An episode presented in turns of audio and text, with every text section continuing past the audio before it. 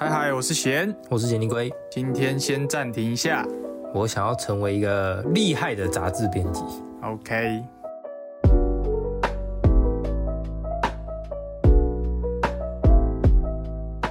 好，欢迎回到暂停一下。我想尿尿。这个节目是研究讨论一些电影及游戏相关的内容。那我们今天要聊的是《法兰西特派周报》（The French Dispatch），是来自 Wes Anderson 在二零二一年的作品。那《法兰西特派周报》故事是由《法兰西特派周报》这个报社开始运用类似诗选的方式，然后搭配导导演独特的美感。以杂志的形式呈现报社成员们报道四个各种不同的故事。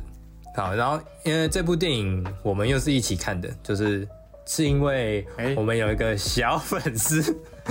可以说是小粉丝，曾经的同学，曾经的同学，他他有点名说希望我们可以讲这部，所以我们就一起准备了这一部。然后因为我有看过 Wes Anderson 其他的作品，所以。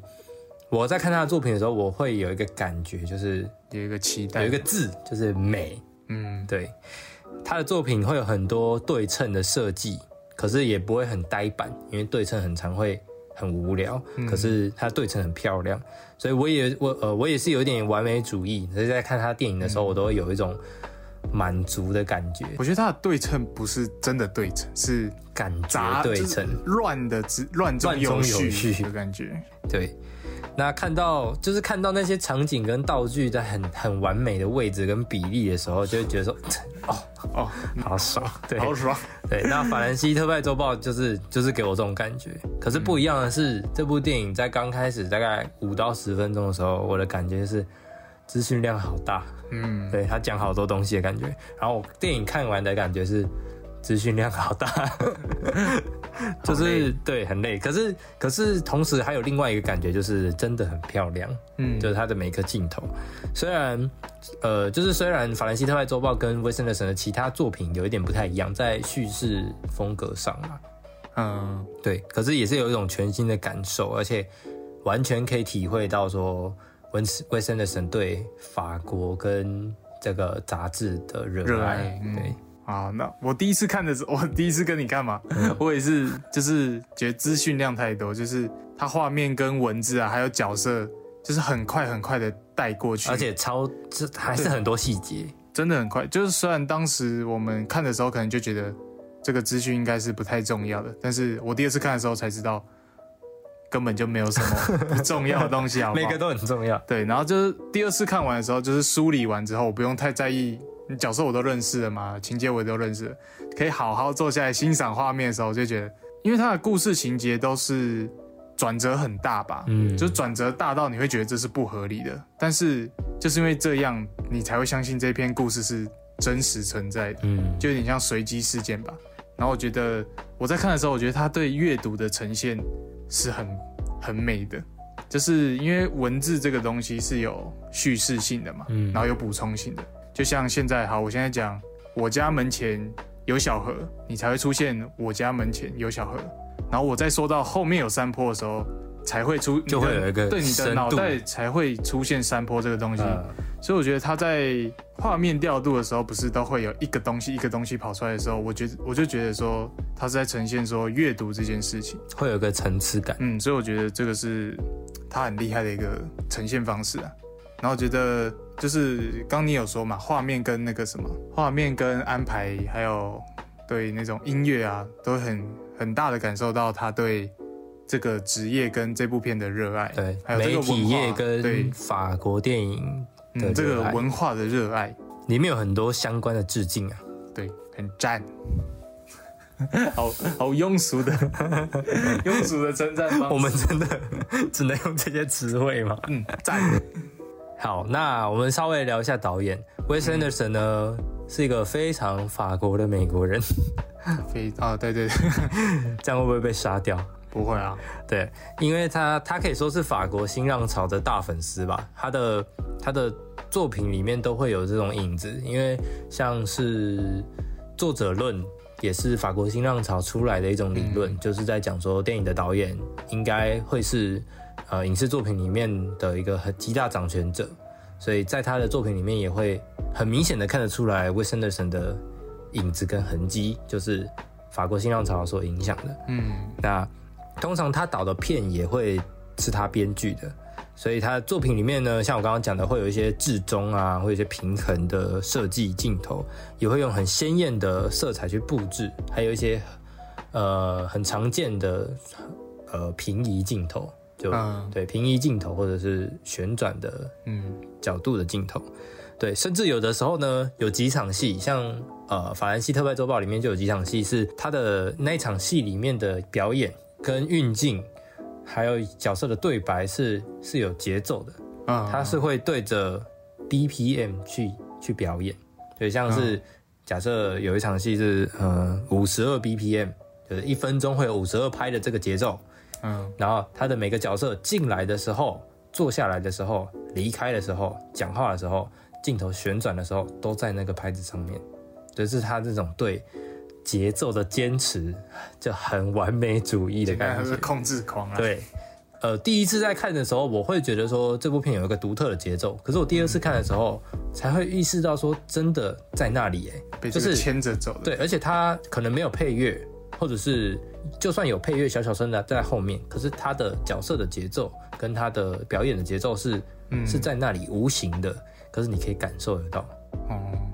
他就是会用类似这样子的这些的元素去呈现他所创造出来的世界，也也因为有这样子独特的美感啊，他的电影都会有一种虚幻感，嗯，对，就是会有一种很奇幻、很像很像假的，因为毕竟真的人不会在日常生活中就随便站就会站在对称的位置上，或者是做事情的时候都在一个假想的节奏上面，这是不太可能会发生的事情。所以他有一些比较著名，我有看过的作品，《犬犬之岛》，欢迎来到布达佩斯大饭店，嗯还有这部《法兰西特派周报》都会有这种感觉。《犬之岛》是一部定格动画吧，它是就是没有演员的，它就是动画，可是它还是依旧一贯的有这个平移、嗯至中跟这个节奏感。然后他跟 Mike Flanagan 就是《鬼入侵》的导演一样，会有个习惯，就是会用同一批演员，嗯对，嗯，所以就是这样子，他的一个特色。而且我觉得就是他是很难得一见的导演，就是很久没有这种我知道这个导演，我就知道他会呈现出什么东西的嗯，这种导演了。就作者作者作者论的作者，对啊，这种我知道这个导演，我就是想看他怎么样怎么样怎么样。我觉得现在呃这样讲好吗？总之，我觉得这个是就是最近几年啦，新就是时代。新时代很少有这种人的存在了。我自己觉得诺兰可以算是某种程度上是啦，但是就是偏少啦，就不像以前都是就随便丢都是一个很有特色的导演这样。这就是时代的变迁，在影视时代也是这样子。先像诺兰，他就是叙事风格很诺兰，那威斯 anderson 就是画面风格很威斯 anderson 这样。威斯 anderson 也有说过，《法兰西特派周报》是三个形式的集结体。他说，《法兰西特派周报》是诗选集，也是《纽约客》杂志，也是法国电影。他曾经有直接的讲过这句话，大概讲一下这些是什么意思好了。我自己很喜欢诗选集的东西，诗选集就是完全是不同的故事所组合起来的一个系列的感觉。嗯呃，就算是不同的故事，你还是可以从这些故事里面找到共同点。所以像是呃英国的《黑镜》影集，它就在讲科技类的东西。虽然每个故事不一样，可是都会有跟有一点跟人性对黑黑科技有关。还有《爱死机器人》一个美国的动画影集，对它也是每个故事不一样，可是都会跟未来或是跟机器人有关。还有台湾的台湾的《你的孩子不是你孩子》，哦，跟惊悚剧场，其实都是这样子的诗选剧。每一个故事基本上你都可以单独去看，可是当你把这些故事都看过了之后，你就知道说他们会在这一个系列里面是有原因的。嗯那法兰西特派周报是诗选集也是很理所当然，因为杂志本身就是有不同的专栏，在讲不同的事情所、嗯所所集结起来的一本书嘛。对，所以像他刚刚讲说是《纽约客》杂志，《纽约客》杂志是美国的杂志，每一个每一个礼拜会出版一次，然后内容通常都是收录各种新闻、社评、小说跟奇闻异事。那《纽约客》它最著名的就是内图的插文，内图的插文，纽约客它最著名的就是内文的插图跟那个主题的故事，也因为高品质的写手跟编辑，所以很广泛的大众都会很喜欢这个杂志。那整部法兰西特派周报其实就是建立在这个纽约客杂志的原型上去改编的。嗯，感觉诗选集会有一种期待的感觉吧，因为你不知道下一篇会读到什么的感觉。其实他呃，在读杂志的人应该也是这种感觉吧，因为基本上就像是这部电影，它讲的主要有主要的专栏故事，其实只有三篇。那这三篇故事基本上完全没有任何的关联，可是他们都会有一个有一个共同的对风格在里面。嗯，对，所以就算这三个故事完全不一样，可是这三个故事这样子依序摆下来，你也不会觉得很突兀。嗯，好，那。导演还有说过，法兰西特派电影是法国电影，为什么要这样讲？因为我刚刚讲到说导演是新新浪潮法国新浪潮的粉丝嘛，所以电影电影里面啊，它其实杂志就是在讲一个城市发生的事情，那个城市叫安威安威镇，嗯，安威这个城市其实是虚构的，对他们是真的去法国的一个城市，然后取景，可是。他们把那个城市叫做安威，这样就是虚构出来的一个城市，所以在镜头跟对白上面都会有一个很浓很浓的法国味，嗯，然后也会有很多致敬法国电影的一些镜头设计，就是在在一些特定的桥段。那讲一下法国新浪潮好了，就其实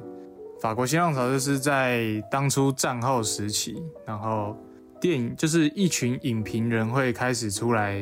就是有点看不下去，不是看不下去啊，就是想要跳脱以前的电影叙事风格吧，还有镜头语言这件事情。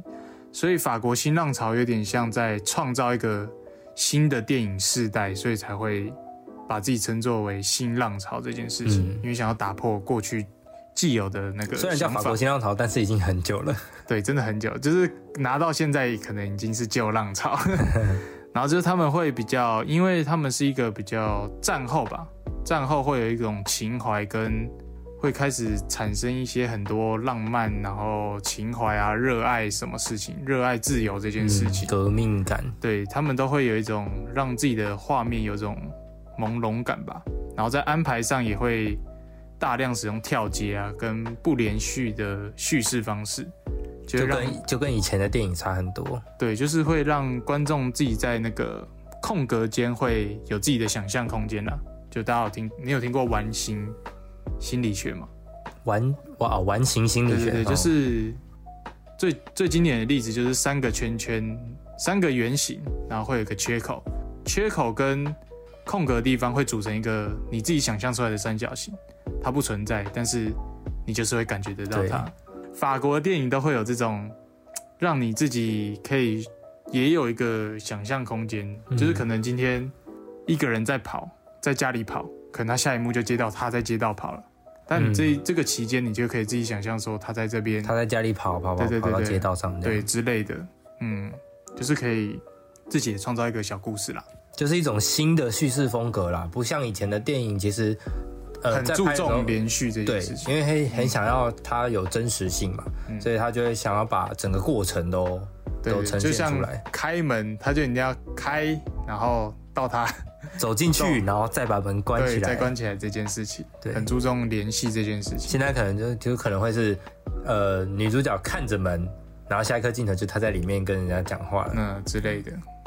好，那我们现在就开始进到剧情介绍。我还没讲那个啦。啊，好。那接下来的讨论我们会聊到法兰西特派周。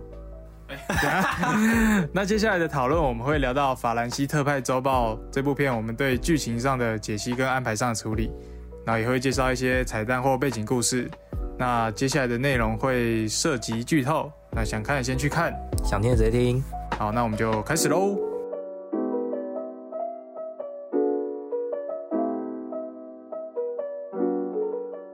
好，故事发生在一个叫做安威的虚构法国小镇。著名的杂志《法兰西特派周报》的创始人去世了，在他的领导之下呢，《法兰西特派周报》从一个小小的杂志副刊，成为了一个世界级的读物。他本人也受到了无数来自于全球世界各地的嘉奖。然后根据他的遗嘱，他在死后呢，他希望杂志社自行解散，出版的活动要永久停止。于是，这位出版人的副文也成为了这个知名杂志的讣告，就是终结。然后接下来就会有四则故事，就是这一个杂志的最后一刊。第一篇文章，好，我讲讲四则故事嘛。第一篇文章《旅行指南》，安徽镇的星期一早晨。一位自行车记者带着我们一同体验安徽镇二十两百五十年来寻常的一天，认识世界各个角落的过去与现在。然后安徽镇也充满了可能各种动物啊，呃，老鼠在下水道，猫咪在屋顶上，或者是鳗鱼们洄游在排水沟之类的。那这一篇就有点真的就是旅行指南，在所有极致的美丽呢，可能都隐藏了最深的秘密。这样的一句话就完成了第一篇的文章。再来就是第二篇文章艺术专栏，在一座讲座上，一名女记者在跟观众们讲述自己的文章，一位传奇画家的经历。这篇文章，他在讲的巨大的画室里面，画家凝视着一位裸体的女性，然后铃声响起，两个人各自去换好衣服。原来这位艺术家是一名囚犯，而这个女性呢是这个这监狱的女警。嗯，西梦。画家名叫摩西，本来是一位富家弟子，自幼接受良好的教育。成年了之后呢，为了创作，所以四处流浪。可是因为患有精神疾病，最终杀害了两个人，然后被被判了监禁五十年。入狱许久，他认识了美丽的女狱警席梦。席梦的出现点燃了摩西的创作欲，所以所以为了要表达爱意，他就开始以席梦为主题来作画。席梦呢也欣赏他的才华。愿意帮助他创作，可是却始终拒绝他的爱意。在一次监狱内的艺术展上，因为逃税而入狱的艺术品商人朱利安看到了摩西的画作，所以朱利安就找上摩西，跟他说：“我想要买你的画。”摩西后来欣然的接受。然后在那个艺术商人出狱之后呢，在世界各地就展出了摩西的画作。然后摩西在监狱里面却在潜心的创作一个巨大的、伟大的作品，这样。嗯，对，三年后呢，摩西的创作也完成了，然后摩西的声名也广大，艺术商自己私自组织了一个另类的发布会，他透过贿贿赂狱警，所以让一大票的收藏家、评论家，还有呃摩西的拥护者都进入这个戒备森严的监牢，想要看这个展览，见证这个伟大的作品。摩西的作品果然没有让大家失望，大家都非常赞叹他的才华跟能力。但是艺术商很快就发现，这幅画竟然是直接画在水泥墙上，也就是说根本就没有办法把它拿下来，没有办法去别的地方展。对，所以艺术商对摩西大发雷霆。然后这时候就有人到大打出手，这样。可是这时候呢，一位女收藏家却当场表示说，她愿意高价买下这一幅画，哪怕这意味着要花很大笔的财力跟人力才有办法把把这个画移出去。之后呢，其他的狱友也因为知道了狱警们有收到贿赂金，狱友们也想要拿这个贿赂金，所以就在展厅开启了一场大乱斗。那摩西因为勇敢呢，保护了许多许多无辜的人类，很多警察跟嘉宾都获救，所以他后来也重获自由，然后呃终身缓刑。又等了整整二十年，在动用了一架军用运输机之后，这个监狱的墙壁终于搬上了这个。美术馆的展厅，而摩西的女神席梦在发布会后的第二天就离开了监狱。席梦此后呢，虽然没有在跟摩西见面，但是还是会彼此书信往来。那这样，第一、第二篇艺术专栏就在这里结束。哎，这样想想，就是写这篇文章的那个人是过了很久才回来写这一篇诶，因为他当时不是有有在那个对啊，就是里面四篇的。作者都会身历其境在自己的故事里嘛，嗯，所以他是真的过了很久之后才那个。现在想一想，可能真的是集大成，在最后一刊的时候想要写出一个真的自己最喜欢的故事吧。哇，好好厉害！好，接着就是第三篇文章政治专栏。为了捍卫自己的理想，创造自由的乌托邦，大学生们呢开始和学校还有当局开始抗争。然后以新闻中立性为准则的一位女作家，用自己的笔触记录着这个浩荡的学生运动。某一天，这个女作家来到朋友家做客，在浴室补妆的时候，刚好碰见了在泡澡的朋友家的孩子儿子，也就是学生运动的领袖。那这个领袖的演员是 Timothy Chalamet 就是沙丘，沙丘的男主角，男主角就是以你的名字呼唤我的男主角，就是对啊，反正就是呃甜茶，以下简称他叫可爱领袖。借由探讨可爱领袖所起草的这个革命宣言，两个人的关系，就女作家跟可爱领袖的关系就变得有点亲密。从此，女作家就抛弃了新闻中立的原则，开始深入的卷入了这个年轻人的热血运动里面。那在街角的咖啡厅里，学生们继续热烈的讨论着各种哲学的问题跟时事、政治有关的事情。并以咖啡厅为据点发动抗议的运动，但是学生内部，也就是我刚刚不是说他们是跟学校还有当局抗争，嗯，学校内部其实也不是省油的灯，以朱丽叶为首的女生们呢，就就和可爱领袖代表的男生们针锋相对，嗯，所以当局也步步当局也步步的逼近，试图的击溃学生们的这些活动。随着矛盾的逐渐升级，这场学生运动迎来了高潮的棋盘革命。那可爱领袖在跟市长远程对弈的时候，通过棋局的胜负来决定这个运运动的最终命运。这时学生内部却出现了分裂。朱丽叶就是学学校的女生代表，嗯，和女作家对对于这个女作家修改过后的宣言是十分的不满，开始炮轰可爱领袖跟女作家，然后并揭穿了他们两个人的亲密关系。两两个女人开始剑拔弩张。为了平息这个矛盾呢，可爱领袖错过了棋局，就是他他在下棋的当下处理这件事情，所以市长就下令释放催泪瓦斯来驱散学生。女作家看出可爱领袖跟朱丽叶其实情意相投，所以便鼓励他们在一起。经历了一场浪漫的私奔，哎，对，浪漫的私奔之后，故事以悲剧收场。在广播革命宣言的时候呢，可爱领袖为了要修理电台的天线，不小心从高处。坠落淹死，可是也从此之后，他成为了追求理想主义的象征，然后造福了无数的后人。第三篇的政治专栏就在这里结束。我觉得他叫他去，他们两个在一起那边还蛮有趣的。你说，就是他们不是在里面一直强调说报道中立，报道中立。嗯，然后他其实有一部分也是。不那么中立了嘛，因为他有跟这个可爱领袖接触，嗯，然后到最后选择站在作者的身份，选择报道中立，然后叫他们两个去去在一起这件事情，我自己觉得还蛮还蛮伟大的吗？就是完全想不到这个，完全想不到可以做这个结果。我那时候看着，最后又变得就又又变回中立了。对啊，怎么好酷哦？对啊，中立也是了，抱歉。啊，我刚没，我刚我刚刚在看稿呢。好，再来就是第四篇文章，美食专栏。美食记者呢受邀到警察局品尝一种独特的菜，叫做警察料理。这是警察署长的专享美食，由著名的中卫大厨料理的。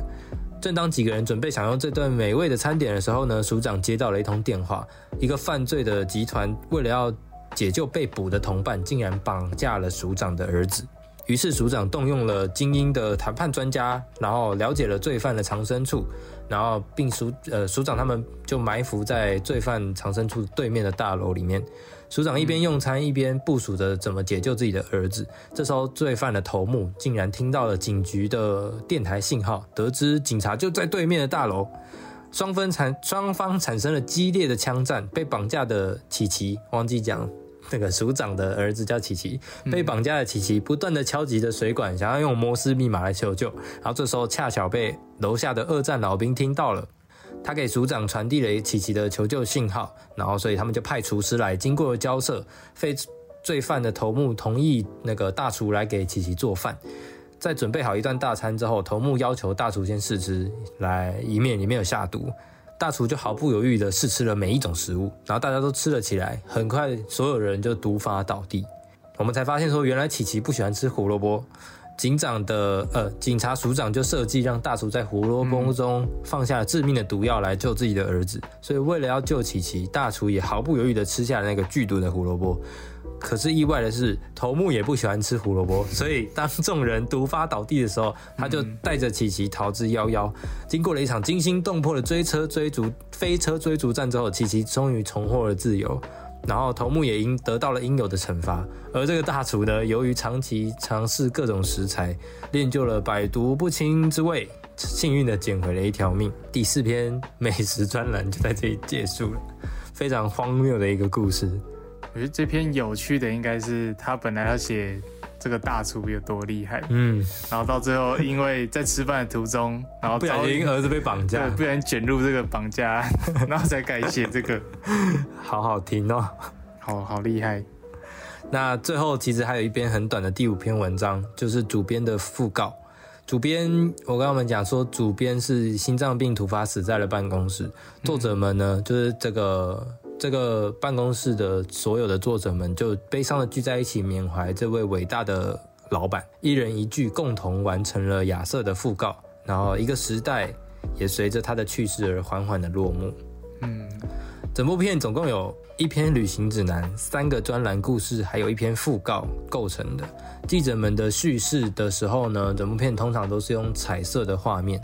叙事过去的发生的事情，主要是用黑白的画面。可是，在关键的情节又会变回彩色的画面，就有点像是你在读读文字，读一读读一读，嗯然后读到后面会有一个插图，呃，有彩页这样对，对对，会有一个插图在旁边的感觉。那最后一篇的专栏是用二 D 动画，就让人想象到了那种杂志上会出现的四格漫画，嗯，对的感觉。那导演用这种形式来对这个日渐凋零的纸日渐凋零的纸本媒体来表达一个自己的缅怀之情跟一个致敬的意念啦。就他也在记录以前新闻，哎，算新闻文字创作者那种，就是导演本人其实就是《纽约客》这个杂志的始终粉丝，他从小看到大，所以他会想要拍这部片，就是用法兰西特派周报这种题材去包装《纽约客》这种东西，其实嗯，完全就是在呈现他从小到大的这个热爱，然后再加上他对法国电影的热爱，然后再加上就是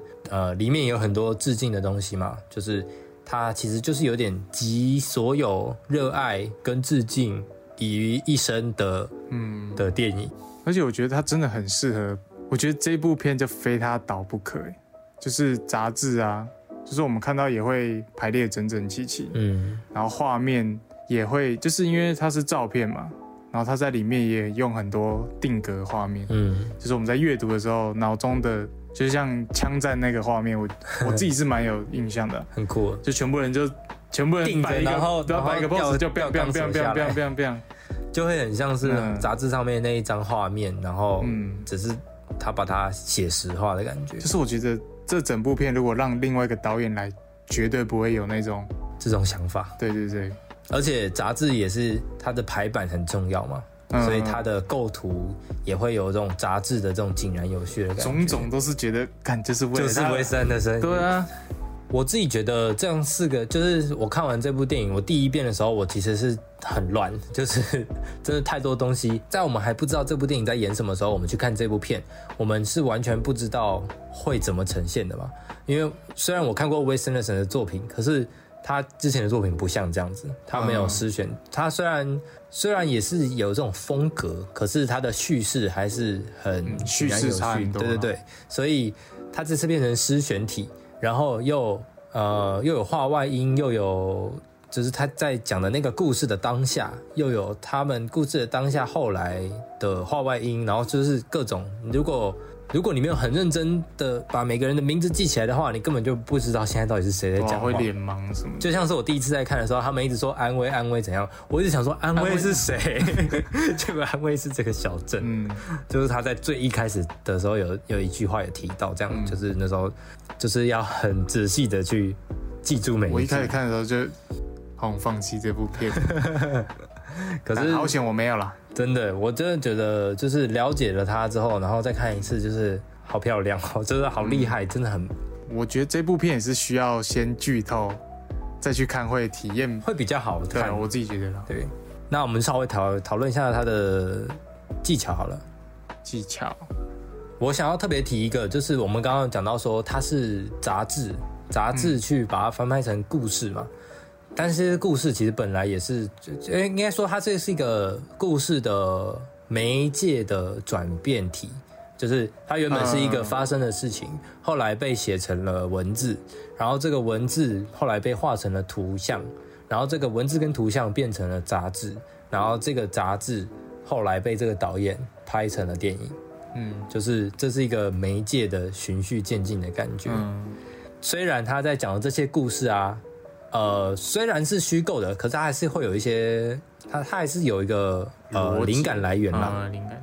对，它是按照真实事件去改编的这些小故事。虽然是这些故事是虚构的，可是它还是故事的情节还是真实的，就是你可以想象，就是有可能会发生这种事情的，嗯不会像是奇幻世界，就是例如你突然踩到一个洞，然后你就飞到了火星去，然后干嘛干嘛。有些电影是这样子嘛，就是奇幻电影、科幻电影，所以就是这些真实的叙事，可是他却用很不真实的镜头技巧去呈现它，嗯，就会有一个另外另外一种反过来的观观影的感受。首先，我先讲他最常使用的，在我目前看过他那其他两个作品都有使用到的一个技巧，叫做他有一个技巧叫做 planimetric composition。就这个东西，它的意思是说平面结构性是一种拍摄手法，就是呃会有个角色物体或是主体在中间，然后它的背景会是完全的平面，会跟镜头平行。然后我觉得像《法兰西特派周报》这一部，几乎七十趴、八十趴都是这样子的镜头，就是会有一个人在中间，然后他的后面会是平的，然后不管跟他多远还多近，就是会是平的，不会是一个、呃，就是会很有深度的空间感对对对对，它的空间感很少，会是一个很平面的感觉。然后至于他用这种镜头，为了要让场景联系，会用一种剪接方式，这种剪接方式叫这种剪接方式叫做 compass point editing。compass 就是指南针的意思，嗯所以指南针的 point 就是那个指针嘛，指南针剪接法就是它只会转向一个方向，所以哦。当他在剪接的时候，他必须要他必须要面向这个地方，然后会是一个人跟一个平面的背景，所以他转到另外一个地方会是另外一个物主体跟另外一个平面的背景，然后只会有四个方向，是为了要让呃在在建构上，在理想象中的建构中会是四面墙，嗯就是这个基本的逻辑。有点像就是镜头跟镜头个别组成一个正方形的，对，就他会他会希望，不管就算是要换场景，他也是会希望说这个假想的空间里面就是正常的四面墙。嗯，对，所以它有可能是九十度转，有可能是一百八十度转，就是这种东西叫做 compass point editing，就是指南针剪接法。哦，好酷、哦，对，他自创的吧？没有没有没有，很多东西其实都会用这种方式，可是呃，很就这种这种这种剪接手法会有一个结构感在，就是会让人觉得说这是设计出来的东西。哦，对，所以所以很不很不真实嘛，就会有一个粗细感。可是 Wes Anderson 才不管这种事情，他就是要把真实的东西拍的不真实，所以他就要故意用这种、这种方式。所以这个平面结构性跟指南分指南针剪接法刚好又运用在这种这种题材上面。嗯，这杂志嘛，就是平面的，所以他们的图片跟人跟背景看起来像是在同一个平面上，其实很合理。又一个原因，对，我觉得又一个原因又必须是他导。对啊，对，可是他在布达佩斯大饭店还有犬之岛就很常用这种平面结构性的方式，只是我觉得法兰西特派周报特别适合。嗯，对，用的特别凶，这可以提到他把概念反转这件事情。我刚刚有讲到，呃，奇幻片跟这个写实事件嘛，所以通常通常奇幻片啊，呃，全面启动、阿凡达那种，他们会讲一些不可能的事情。就是现在看似不可能啦，就是奇幻的事情，可是他要尽可能把它拍得很真实，对，很把把它拍得很真实，就是为了要让他呃让大家尽可能的趋近于去相信这个的东西是真的。可是 Wes Anderson 的东西很有趣，他写的东西是真实的，是有可能会发生的，可他把它拍的很像是、不可能，很像是不不存在的事情，嗯会把它拍拍的很奇幻。因为大部分的导演会去设计，还有大部分的导演会去设计镜头、设计调度、场面调度。可是也是一样，大部分的导演通常不会希望观众去发现到他设计的痕迹。嗯，对，就例如我的这个镜头要这样走，我的人要从这里走到这里，他会希望拍出来之后会是一个自然的东西。嗯，可是 Wes Anderson 呢，他是把这些痕迹一览无遗的直接放在画面上面，他甚至开放观众，让观众去研究那些痕迹。嗯，对我觉得这是一个蛮，我今天在，我就我今天在准备这段的时候，我其实就有一个想法，是说，呃，电影其实也是从一开始只能拍真实的事情嘛，嗯就是从电影的最起初拍真实的事情，拍到有那个月球，呃就第一部奇幻片，夜的那个，对，就是拍到后面开始有奇幻片，奇幻片会有一个不真实感，所以他们就开始的想要把奇幻片拍真实，然后到现在技术越来越进步，所以可能可以越来越真实的时候，Wes Anderson 来做这种事情，他把、哦，他把真实的事情拍的很奇幻，可是又不是那种呃，又不是那种不可以接受的那种。对，就是他他知道自己在讲什么，不是那种那个叫什么，那个成语叫什么，呃就是不知道自己在讲什么的感觉。算了，不知道。对，所以我我其实我之前在看魏森特森的作品的时候，我没有特别的去研究这件事情，嗯，因为他前面的那几部啊，在看的时候叙事就是顺畅的，然后只会觉得说哦这个这个导演的风格对风格很酷，这样就是他会有这种感觉，可是我没有去意识到说原来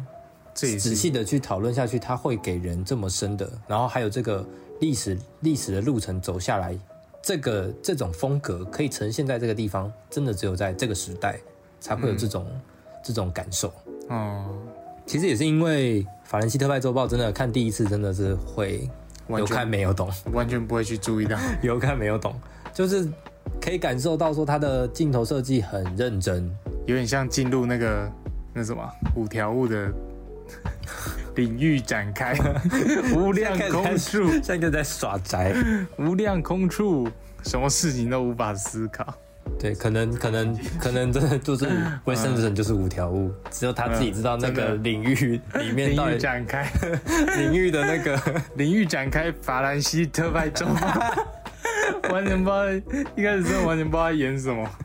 对啦，就是在知道说它整体的架构之后，再看一遍，才可以再去感受。对，再去感受更多的东西，而且嗯，他的那些角色虽然说是不真实，可是还是可以感受到角色跟角色之间的冲突跟情感，其实都还是存在的。我讲对他热爱，就是他呈现热爱这件事情啊，就是除了画面跟那个什么，画面跟安排上，还有你刚说的那些调度什么的，可以产生，可以说出他的热爱之外，我觉得他在剧中有就是那个最后一篇文章，嗯就是那个作者黑人作者在跟厨师说的那段话，就是被删掉的那段话。嗯他不是，就是他们的对话中有一个我自己觉得要怎么讲啊，就是可以很好的叙述说为什么他要记录新闻业者，对不对？文字创作者的这个工作啦，因为这个工作其实越来越算不算没落，但是它算比较旧世代的东西嘛。纸本纸本文字对，啊，纸本文字在现在已经来说是其实已经开始快要被淘汰了 这件事情，就是他在黑人厨师，呃，不是不是黑人，黑人作者，黑人作者，黑 叫什么？黑人黑人作者跟就是那个美食作，家，对，美食作家，黑人美食作家跟那个厨师的对话，就是他在吃毒之后，他快康复，他跟他对话的时候，他说寻找某样失去的东西，然后遗留在后面的某样东西，然后如果运气好的话，我们可以找到错过的东西。就我觉得魏斯安德森就是在去寻找我们这个年代不太可以去接触到的那个文字，就是文字为什么可以带给人家力量，可以带给人家热爱梦想的这件事情。我觉得他就是很好在带我们去找我们这个时代会错过的事情。嗯嗯，然后他结束的时候，他不是有跟他的编辑说，他让他讲的话让我很难过，但是那个编辑说，这怎么会啊？这不就是这篇文章的重点吗？这不就是我们要写文章的原因吗？然后他说，我不是这么认为。就一方面他，如果他认为了，那他就会承认说，文字这个东西是真的被时代淘汰了。嗯，所以我觉得那一段虽然就只是浅浅的，可能在对稿的这个过程，可是有个浓浓的心酸对。对，就是我承认，就是如果我真的把它呈现，如果我真的把它贴在我的文章上，那我不就是在代表说我在真的也承认这件事情。对啊？所以我觉得我看到那边其实是有点很难过。其实我也觉得，真的，因为现在大家都划手机嘛，看看看看电视，看电视也越来越少了，图像的刺激会比较对，划手机看电影，嗯。对，像我呃越来越多人在看，呃越来越少人在看书了嘛。我包括我自己，我现在到大学以后，我几乎很少在看书，几乎没有什么时间可以看书，就是身边有太多新的东西需要去吸收，反而不会去选择书或者是杂志这种纸本的媒介。反而在国中的时候，我超爱看书，因为那个时候没有智慧型手机啊，然后呃，可能电视也不是回家每每天就是家长都可以看电视，就对吧、你只能看书，你又不想要看课本，你就想要看一些其他的书，那就是同样的道理。但是而且我觉得看书很有趣的一个点就是，你看的是文字，可是你看到的是你脑袋里想象出来那个画面，你到后面已经很不像在看文字这件事情，就有点像这部片给的感觉吧。嗯就是你看文字看到一半，你会忘记那个文字在那，但你也会忘记它的存在，你反而是在自己的世界里，也在构筑自己的世界。其实就是在看着纸上的几个墨水，然后你的脑袋里面就有很多画面，然后是。就是也像魏斯安德森在构筑这篇电影，你自己也在构筑自己对这一篇的了解跟这个世界架构，所以又一个理由是非他不可的那个理由啦。我觉得这就是媒介的奥妙所在，哎，嗯，真的酷，就算是你看，就算是就算是电影这种已经已经是精心设计好的媒介，还是可以有这么多可以讨论的空间。讲一讲。其实讲到这里，我也我也可以想说，我看完这部电影，我突然就是我意识到一件事情，就是失意，诗意不只是对白可以呈现，嗯因为很多可能有一些富富有诗意的场景，或者是一些电影里面比较浪漫的桥段，他们都会想要用对白来呈现诗意，就是例如跟我走，留下来，呃或我跟你走对。留下来，或者我跟你走，就是这种很诗意，不太会真的在现实中出出现的对白，会有一个美感嘛？对，这种就叫诗意。可是我发现，在 w i s n e s 的作品里面，除了对白之外，还可以有很多方式可以呈现诗意。就例如他的处理方式就很多嗯很有诗意的感觉，例如像他的构图，还有他的演员的走位，就例如他可能有几个镜头是，呃，几个演员是站在那里盯着镜头不动，可是其他人是继续的在走，他就会有一个莫名的诗意美感在那里，对，可能是一个画面，可是它又是一个故事，所以还有还有像我刚刚讲到，他有几场戏会跟着节奏走，哦。那这种节奏，这种节奏感也是一个诗意的呈现表达。嗯。所以我觉得我也是真真的也是以前没有去意识到说，因为一直会觉得说诗意可能就会是可能一幅画或者是几段文字，嗯。然后大部分讲到诗，因为诗这个字本身就是文字组成的东西嘛，嗯。所以就会有一种既定印象，诗意必须要是这样。可是我觉得，包括这部电影，可能这样会有点小刻板印象，但是这部电影就会有一种法国感嘛，法国本身就会有一点点美感在存在在那里，那个法国味觉得，。我觉得我可以推荐你一部电影，但我不知道，但我现在不知道它可以在哪里看到。嗯是我之前在去自己去真善美戏院，就是台北的真善美戏院，然后他都会播一些独立电影，对独立电影，加上一些比较得奖有名的。然后这部叫《Eo Postino》，他是一个邮差，然后他的邮差是他在送信的过程中，他要送到一个我忘记是哪国的大诗人，然后他送到他家，然后他开始跟他学，因为他是一个算在乡下，然后但是没有没有什么教育文化的那种一个角色，主角是这样的人，所以他在送信的过程中，他每次送信的时候都会去跟那个那个大诗人，就是他用了诗改，就是可能影响了一些世界正在发生的事情，所以他就刚好要躲一些风波来到这个小岛，然后他就会去在送信的过程中跟这个大诗人一起学习诗这个事情。嗯，那我觉得这个过程，我就先不剧透。总之，我觉得过程很有趣，然后你也开始可以知道诗带给人的力量是什么。然后学习的过程我也觉得蛮有趣，因为他自己是一个没有教育文化的人，所以我觉得他应该也算法国电影吗，不敢讲，他是意大利。e o Postino 就是、是什么语啊？西班牙语吗？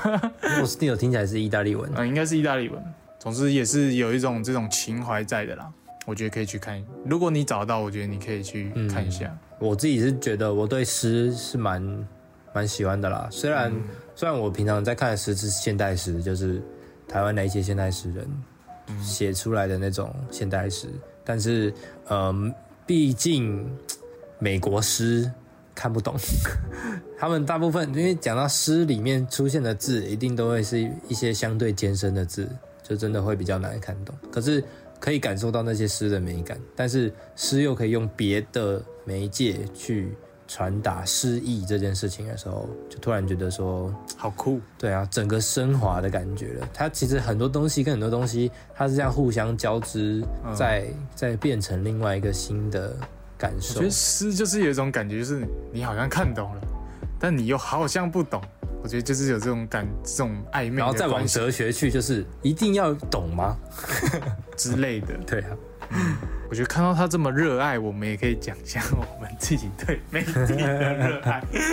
其实我觉得我刚刚那样子已经算了吧。哦我自己对我对文字这件事情是蛮热爱的。嗯可是虽然虽然呃越来越少看书，但是嗯对文字这件事情的敏感程度，我觉得还是存在的。所以包括我刚刚讲到说，我我可能会看一些现代诗，或者是我会去注重这些诗意的由来，或者是呈现的方式，还有电影语言，其实也是某种程度上也是一种诗的表现对啊，诗的嗯表现。所以我觉得现在媒体也是，就是文字集大成啊，就是很多还是你的网络新闻吗？对啊，他还是要写稿什么，在可是就再用影像，对，但是就是它很难消失，但是不再是一个会给世人的呈现的一个方式了，反而是有点像垫在影影像下面的一个随便啦，河流啦，随便用一个比喻，因为你自己你自己去想象看看，如果如果真的有，就是我真的有办法在台湾有这样子的杂志，从小可以看到大的话，我一定会超喜欢的啊、每一个礼拜都可以看到这些很酷的事情跟跟画，就精美的插图嘛，嗯。还有一些就是奇闻异事。但是现在我们在网络上面，我们划新闻就一定是新闻，就是现在疫情怎么样啊，现在乌克兰的关系啊。然后如果我们要看一些奇闻异事，我们只会看可能可能年轻人看抖音，然后我们看一些 YouTube 的短片，就是、嗯哦，可能最近哪一个人要用派砸了他的女儿什么之类的，谁啦？就类似这样子，我不知道，我随便举的啦。哦，我说类似这样的奇闻异事，我们只能用这种方式去，因为没有，我觉得现在真的很少人会再用这么精心的写作手法去去记录人了。哎对，而且刚刚讲到必须，我们必须坚持，没有了。你说我们要来写吗？没有啦，我们现在也算用文字。其实我们搞不好也可以开始在写这种东西啊。有，我想写啊，可以吧？不知道，随便啦。对啊，所以像我刚刚讲，呃，你们刚刚讲，你刚刚讲到说新闻，网络新闻也是文字，可是它的质量就没有写手写手所写出来的这么东西，这种东西来的高啊。就不太在乎文字的细腻度了。大家对啊，素食文化嘛，大家就是要快很准，能在最快的时间吸收到我们该要的东西。所以其实我们第一次看这部电影的时候，我们会吸收不了，就是因为我们被荼毒了荼毒了。原来是这样，原来不是导演安排的问题，是我们自己文化水平的问题。对啊，而且你自己想想看，假设假设不是为了要做 podcast，你会把它马上点开来看第二次吗？我可能连点都不会点。哎、可是当时我在电影院是想去看的，很多反思吗？但我完全不知道，因为我看电影就是习惯这样啊，不管导演，不管剧情是什么，只要它的封面跟名字好听，然后看了一下小画面，我就会想，我就会去看，素食文化，爽啦，好吃啊，素食好吃啊，对啊，所以不是这种素食。所以我真的觉得这样子研究下来，不只是我们可以去了解到说素食文化对我们带来的影响之外，还可以真的去品尝一部作品。嗯，对啊，像像是威斯纳森这样子去呈现他对《纽约客》的热爱，对法国新浪潮电影的热爱，也是他真的去研究他们，然后去品尝他们，琢磨，才有办法产出这样一部一部很威斯纳森的电影。嗯，希望我们 podcast 也可以 做成这样 程度。始哭。好啦，好，那我们剧情，哎、剧情介绍跟哦，技巧还有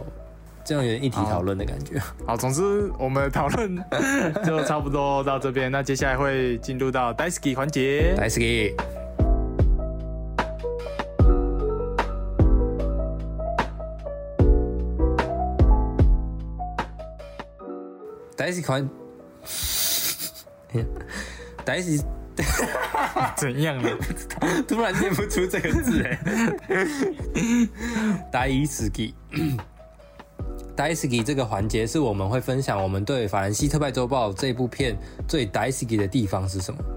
那我们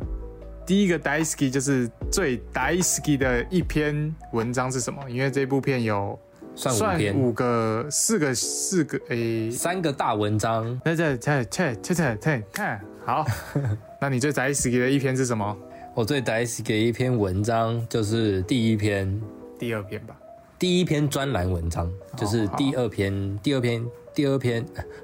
第二篇故事。但是第一个专栏文章就是嗯。艺术专栏的那个文章，他在讲一个女记者在呃跟陈述犯对，跟嗯。在陈述这个囚犯还有这个女狱警啊，他们的作画的过程，还有这个商人在买画的过程，我很喜欢，是因为我觉得他用一个很奇特的方式去呈现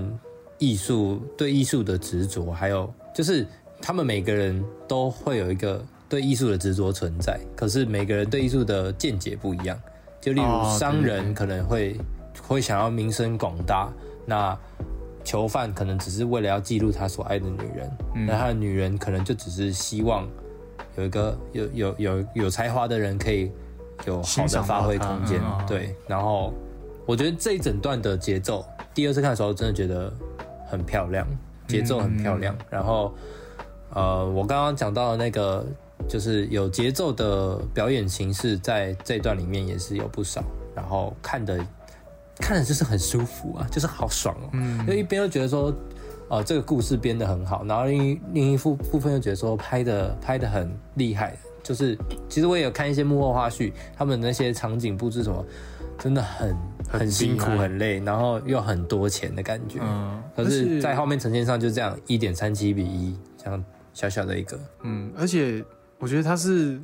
三篇专栏里面最有感情的嗯。一篇，就是个人感情啊，就是他，因为他会讲到这个囚犯的心理状态吧，嗯嗯，然后还有他对没有其他吧？个人感情的话，女作家跟那个可爱领袖才会牵扯到个人感情啊。可是我觉得他没有那么深入我心啊。我觉得第一篇比较旁观的感觉吧。那个那个女女记者在访在在记录这个囚犯跟这些的过程的时候，这个女记者是一个旁观者，哦几乎没有什么干涉到里面。哦，对对对，那你最喜欢、啊，你讲完了呃，不然嘞？这么快吗？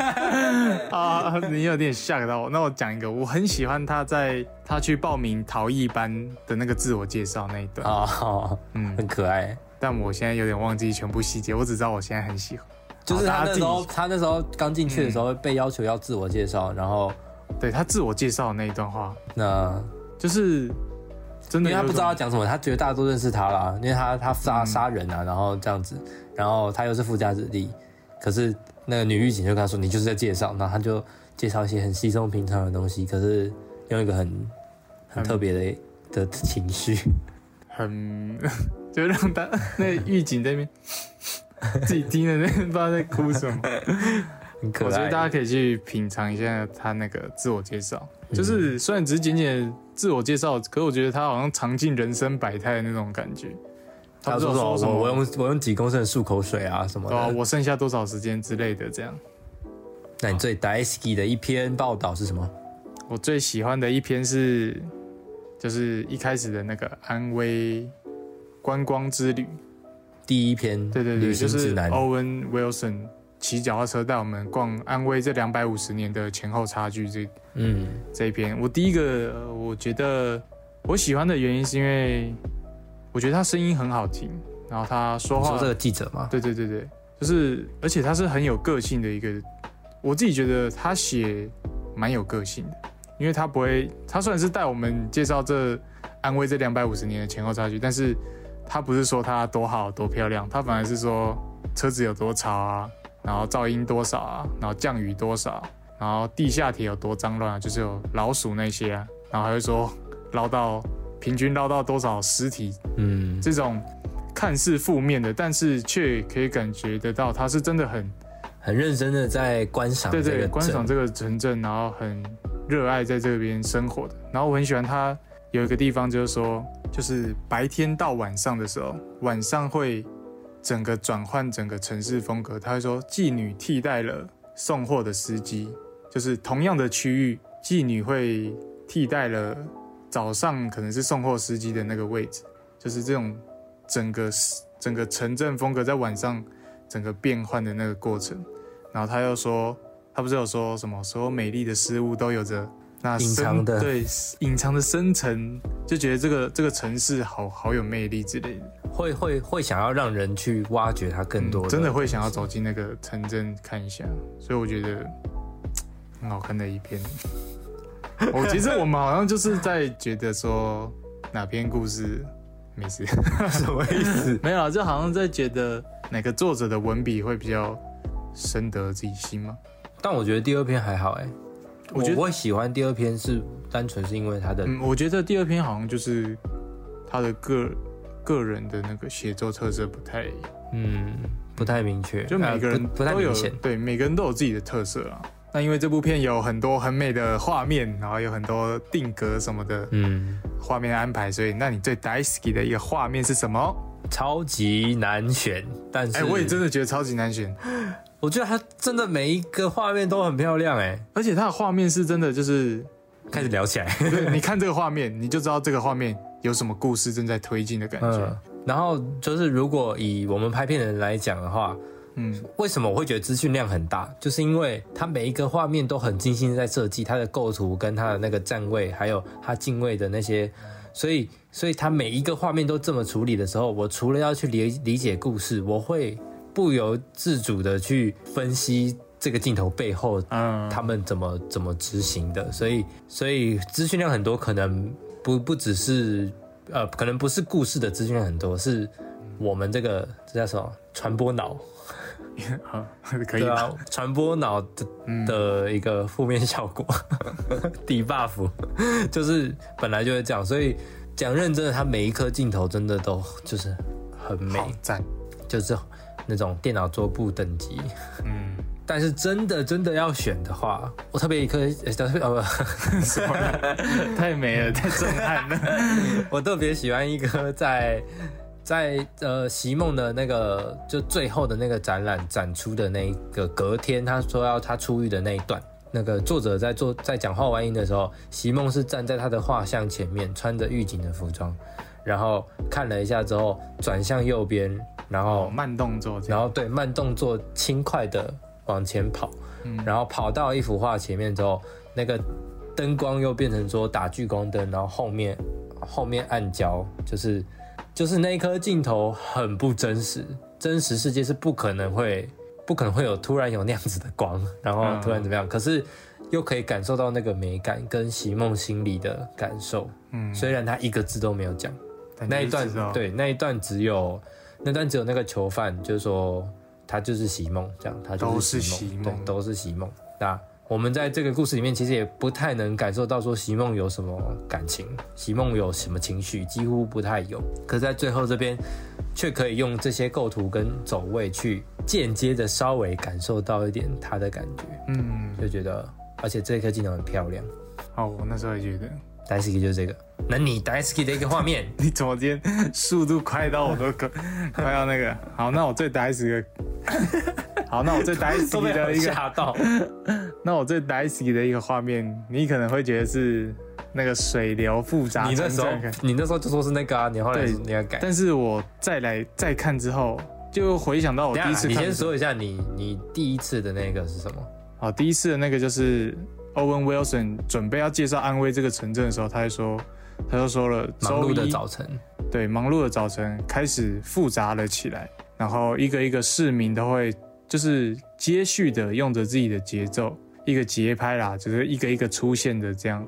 然后开始在窗户外面掸掸他的被子啊，出来抽烟或者是遛狗。就是像我前面说的那个什么，我家门前有小河，后面有山坡，然后山坡上面有什么，就是一个一个你在阅读的时候慢慢补足的画面，一个一个慢慢出来的时候，然后最后构成一个很有生机的画面。我那时候是看着说，哇哦！因为一开始我还没有意识到是阅读这件事情，当初看就觉得，哇哦，怎么可以这样呈现一个繁忙的早晨呢？就觉得很酷。但是而且像我刚刚讲的，哎，真实世界根本不可能会这样，大家瞬间在同一秒突然起床，然后慢慢诶用着奇怪的节奏，对啊。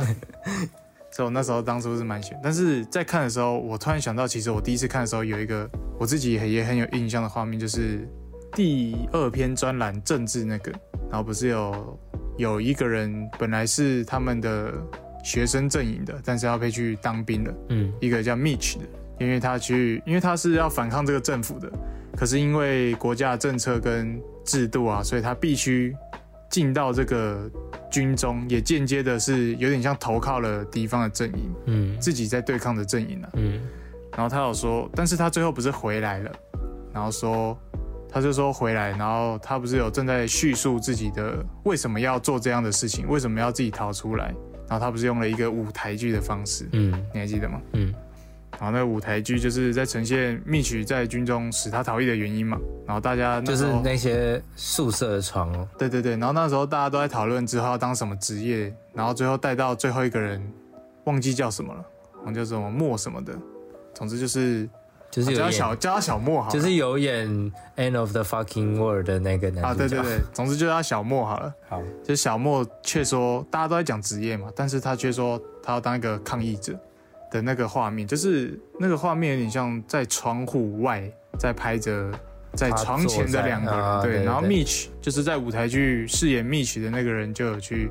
跟他说，哎，你怎么样？你怎么样？然后最后他说，我没办法去想象说，我在这个时代，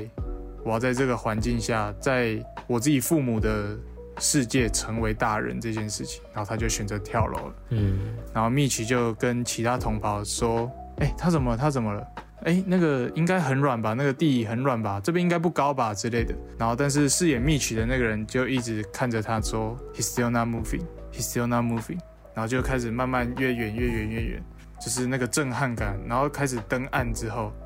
整个舞台剧放在那边，大家都知道，虽然没有看到尸体，但大家都知道有人因为这个世代发生了什么事情，然后不适合自己，然后选择了了结自己生命。所以我觉得那个震撼感是很大的。突然想到时代革命，而且到哎，对我那时候也有想到，而且他是用舞台剧的方式在呈现那个人跳楼，哎，嗯，其实就想要对，好酷哦。